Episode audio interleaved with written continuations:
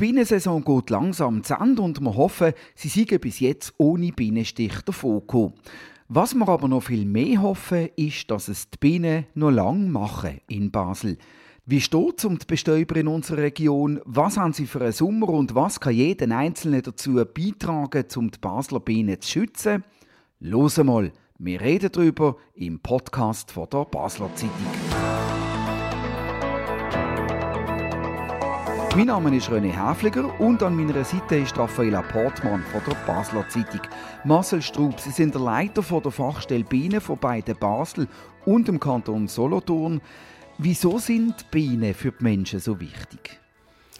Bienen leisten einen enorm grossen Beitrag an die Bestäubung.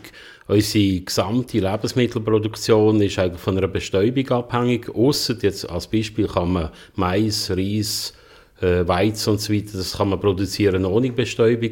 Aber sobald man irgendwie will Vitamine oder Aminosäuren oder Mineralien und so weiter in unseren Lebensmitteln haben, braucht es effektiv Bestäubung, weil das ist dort, wo Gemüse und Früchte äh, zum Tragen kommen. Also es geht um weit mehr als einfach nur um den Honig.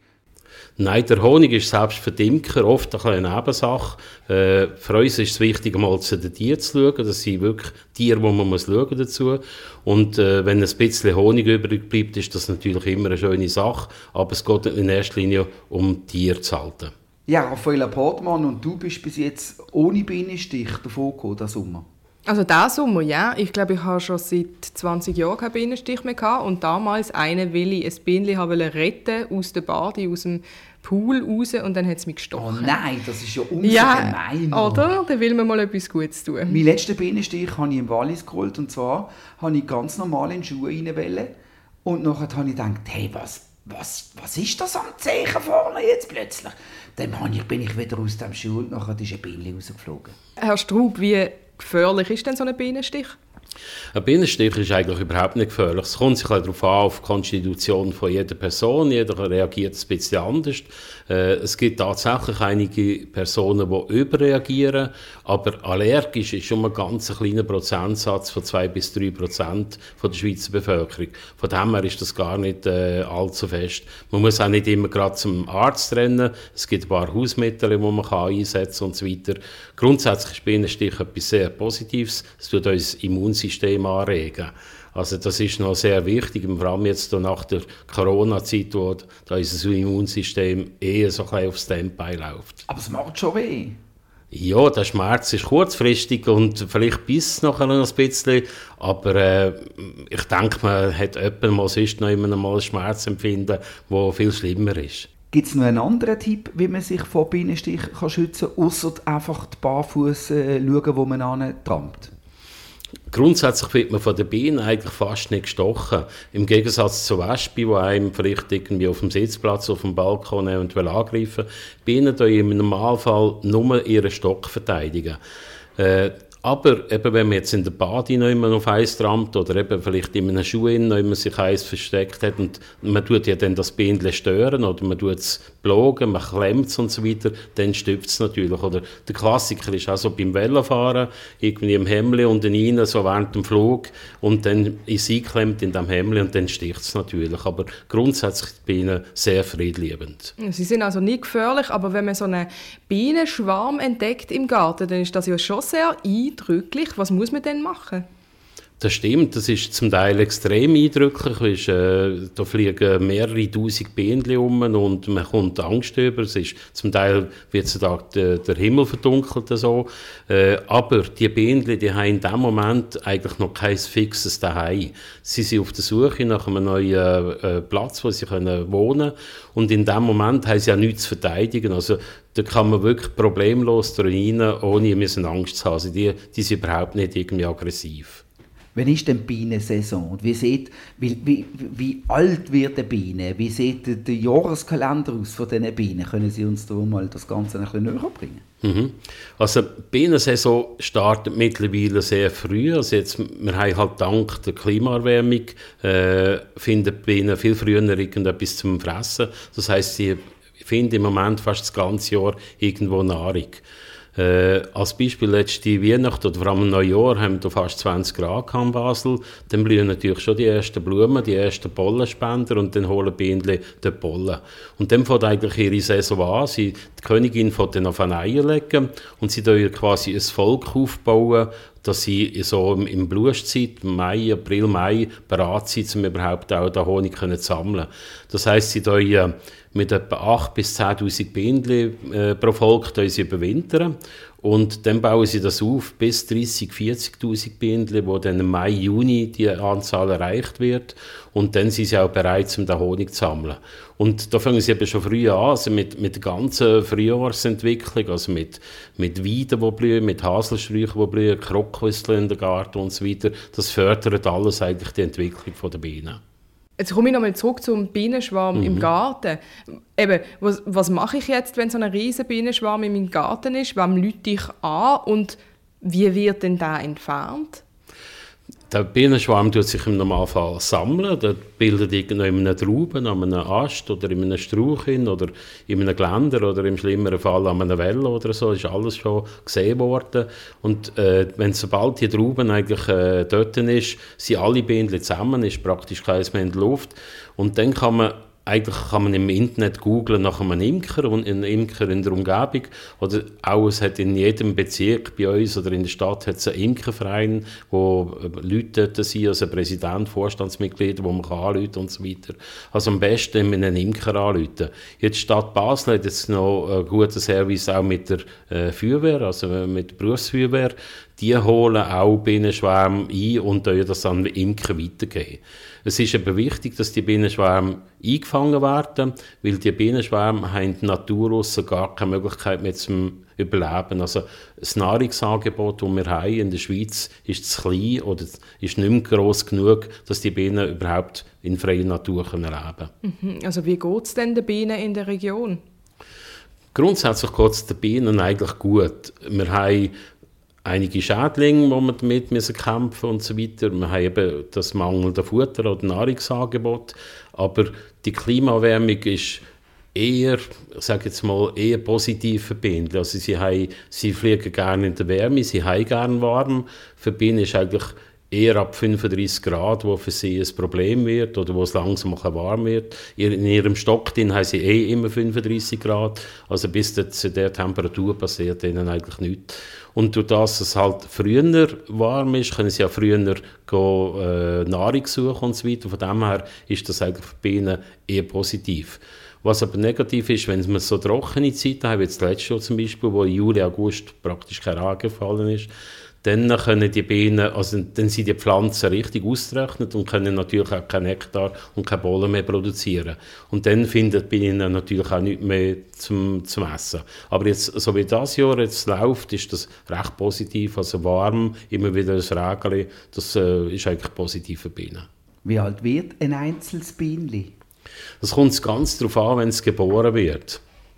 Es gibt zwei Arten von Bienen. Selbst als Imker ist es ganz schwierig, dort den Unterschied ausfindig zu machen. Äh, äußerlich sieht ja praktisch gleich aus. Es gibt eine Winterbiene und eine Sommerbiene. Und die Sommerbienen, das sind die, die wirklich arbeiten. Das sind die, die der Honig sammeln und so weiter. Die leben so, ich sage jetzt mal, fünf bis sechs Wochen, äh, vielleicht einmal 45 äh, Tage, aber so zwischen 35 und 45 Tagen. Und das Winterbienchen, das kann problemlos auch sechs bis acht Monate leben. Das heißt, die Winterbienen kommen so im September, Oktober auf die Welt und die leben dann bis zum nächsten April, äh, wenn dann wieder die Sommerbienen auf die Welt kommen. Und die äh, haben dann nicht so streng durch den Winter und durch das haben sie auch ein längeres Leben. Was können wir Menschen dazu beitragen, das Leben der Bienen ähm, besser zu machen oder zu den Bienen Sorge zu haben? In erster Linie, ich glaube, ist wirklich, was vielleicht jeder probiert, sei es jetzt auf dem Balkon, in seinem Garten, äh, irgendwo eine Möglichkeit hat, Einfluss zu nehmen, dass die Leute wieder mehr Pflanzen anbauen, dass sie äh, Blümchenbau anbauen oder anpflanzen, die den Bienen etwas bringen, äh, wo, wo die Bienen können Nektar sammeln oder Pollen sammeln. Das ist sehr wichtig. Also wir haben eine Tendenz im Moment in der Schweiz zu äh, Steingärten als Beispiel in der Gärten, wo, wo nichts mehr kommt. Also da wird unten rein wird da ein Vlies gelegt und dann kommt da kein Pflänzchen mehr durch den Steingarten rauf. Und das ist ein Trend, der als Beispiel in einzelnen Bundesländern in Deutschland verboten ist, wo aber in der Schweiz nach wie vor im grossen Stil praktiziert wird. Und dann, äh, das ist das eine und das andere ist auch die Rasenmäher-Roboter. Das ist zwar halt als Hausbesitzer etwas sehr Praktisches, aber für die Natur äh, eine Vollkatastrophe, weil dort wächst nichts mehr. Also der, der Rasenmäherroboter, der kommt alle Tage oder alle zwei Tage, da blüht nie ein Blümchen, da kann irgendein sonst kein Viechchen irgendwie dort überleben und so weiter. Also das ist wie ein künstlicher Rasenteppich, der dort ist, wo, wo nichts mehr kann gedeihen kann. Und das ist natürlich, wenn man das zusammenrechnet, in der ganzen Schweiz, wie viele Quadratmeter, das gibt hektarenweise, wo Steingärten und so äh, Rasen sind, wo eigentlich für die Natur tot sind, also eine tote Wüste, oder? Und, und das ist eigentlich nur eine grüne Wüste. Und, und das bringt eigentlich den Bienen nichts. Also einfach, wenn man, wenn man das auf das würde verzichten äh, auf Steingärten und Rasenroboter, dann wäre schon sehr viel gemacht. Und warum ist es wichtig, darauf zu achten, vor allem regional einzukaufen? Die Regionalität bringt natürlich sehr viel äh, für Bienen die, wir haben bei den Bienen im Moment äh, mehrere Parasiten, die uns das Leben schwer machen. Die wichtigste ist Varroa-Milbe, die wir jetzt schon über 35 Jahre hier haben. Und das sind alles, äh, ich sage jetzt, gebietsfremde Arten, sagt man denen, die aus Asien kommen, meistens aus Asien. Und die kommen hier an und haben natürlich hier keinen natürlichen Feind.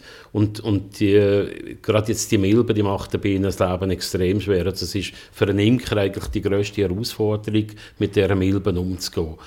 Auf der anderen Seite ist einfach durch den globalen Handel, durch den massiven Handel, der hier stattfindet, kommt fast jährlich irgendein neuer Schädling in die Schweiz. Also man kann das auch gut nachschauen. Da gibt es äh, kantonale Neobiota-Stellen, wo das muss gemeldet werden und so weiter. Also wir haben in der Schweiz ganz viele fremde Arten. Das geht von Muscheln über Fisch, über Frösch, über eben Hornisse. Jetzt ist gerade ein aktueller Fall im Moment, asiatische Hornisse, wo auch wieder bienenschädigend ist und so weiter. Und wenn man den Handel ein bisschen einschränken würde oder, oder einfach als, als Gesellschaft auf, auf einen Teil verzichten, dann könnte man dort sicher auch ein bisschen Druck wegnehmen, dass es nicht um die Bienen, sondern allen Insekten besser geht. Mhm. Warum sind jetzt zum Beispiel die Hornisse gefährlich für die Bienen? Die asiatischen Hornisse, die haben auf ihrem Speisplan rund, äh, man sagt zwischen 60 und 80 Prozent von ihrem äh, Speisplan besteht aus äh, Bienen, also aus Honigbienen. Und der Rest sind natürlich auch Wildbienen, sind vor allem Insekten, sie jagt in erster Linie Insekten.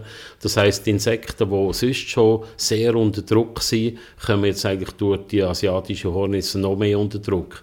Und ich sage immer, die Imker oder die Bienen haben so einen Anwalt, das ist der Imker, der sich für sie einsetzt, aber die Wildbienen, die haben niemanden, also das habe übertrieben gesagt, logisch gibt es einige Naturschutzorganisationen und private Leute, die sich für die Wildbienen einsetzen, aber die sind genauso unter Druck wie die Honigbienen und um die kümmert sich eigentlich niemand in diesem Zusammenhang oder mit der asiatischen Hornisse. Mhm. Jetzt äh, gibt es ja Leute, die sagen, zum Beispiel äh, vegane Leute haben ja schon gesagt, man dürfte Honig auf keinen Fall kaufen, weil man damit die Bienen quälen oder die Königin quälen. Und andere sagen, das ist wiederum sehr wichtig. Wie sehen Sie das? Ja, das, das ist natürlich verschiedene Lebensphilosophien, die da aufeinandertreffen. Äh, man kann das so sagen. Äh, wenn man jetzt die ganze Biodiversität von der, von der Welt anschaut, sind es rund 950.000 verschiedene Arten, äh, die hier von Pflanzen über Fisch, über alle anderen möglichen Tiere und, und Pilzen, was alles gibt.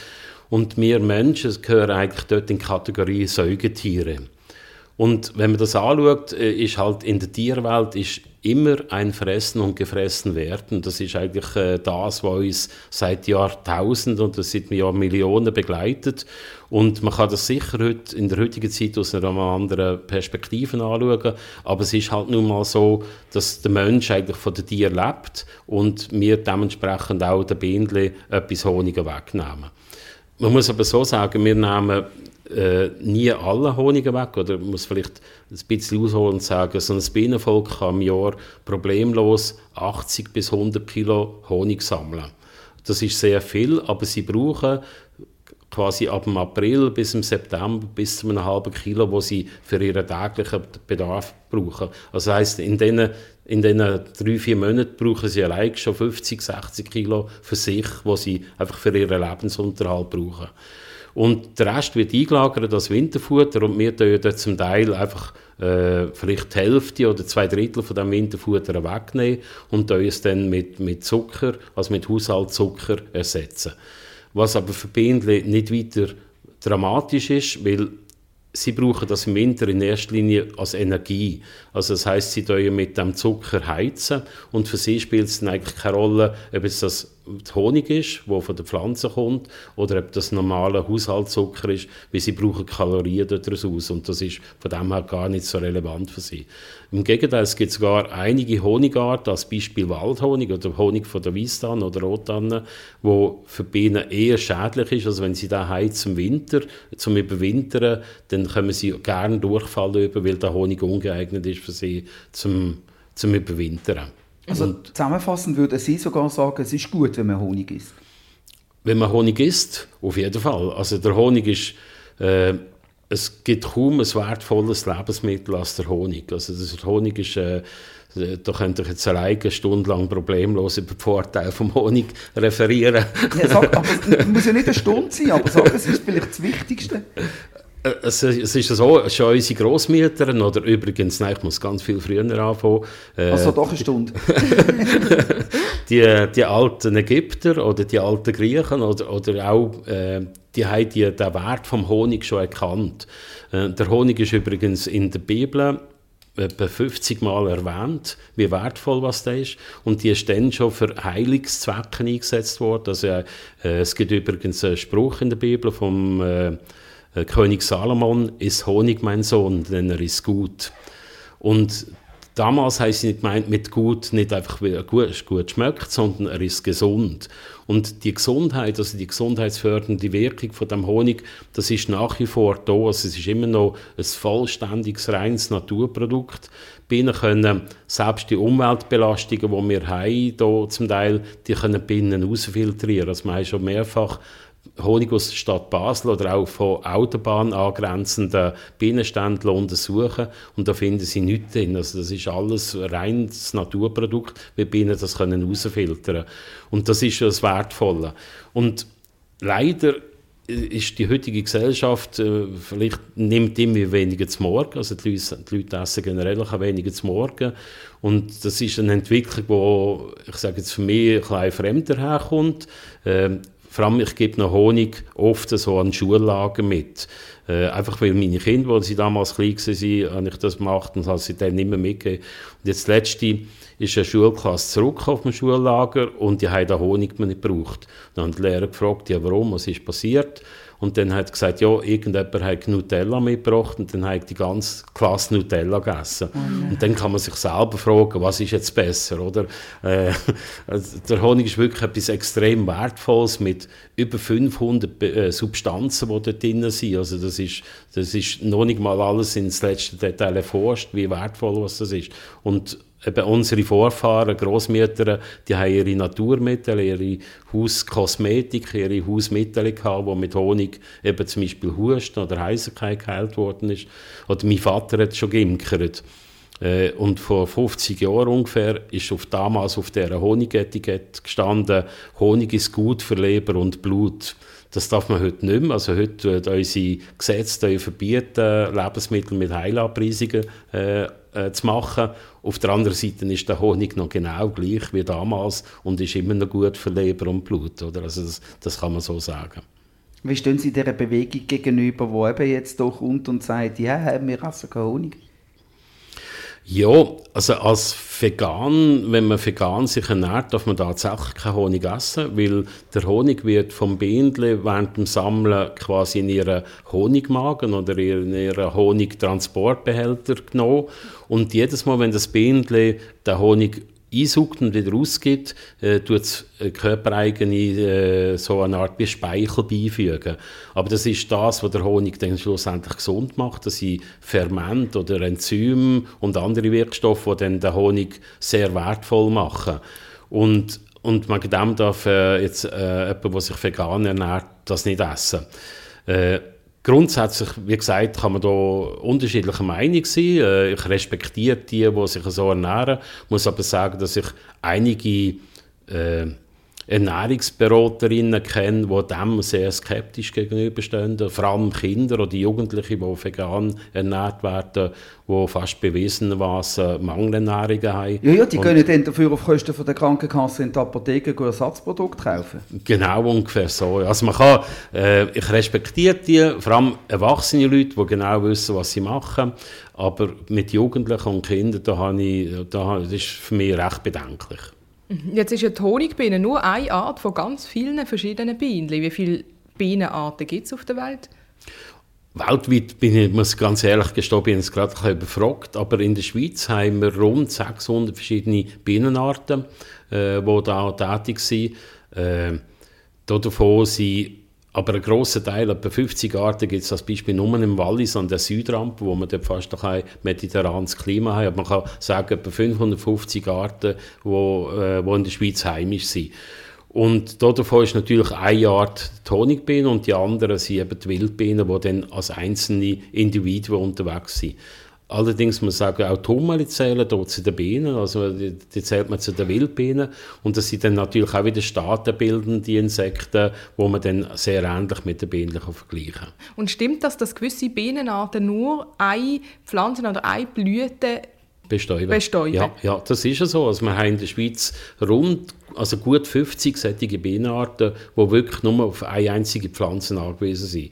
Äh, als Beispiel, also so die bekannteste ist zum Beispiel Efeu. Also es gibt ein Bienen, die nur sich vom Efeu-Pollen und vom Efeu-Nektar kann sich ernähren Aber es gibt ganz viele andere, die Glockenblumen zum Beispiel als Nahrungsgrundlage haben oder auch andere Pflanzen, äh, wo wirklich die Pflanze wird eingehen, wenn das Bienen nicht um ist und das Bienen wird eingehen, wenn die Pflanze nicht um ist. Das ist so gut 50 Arten in der Schweiz.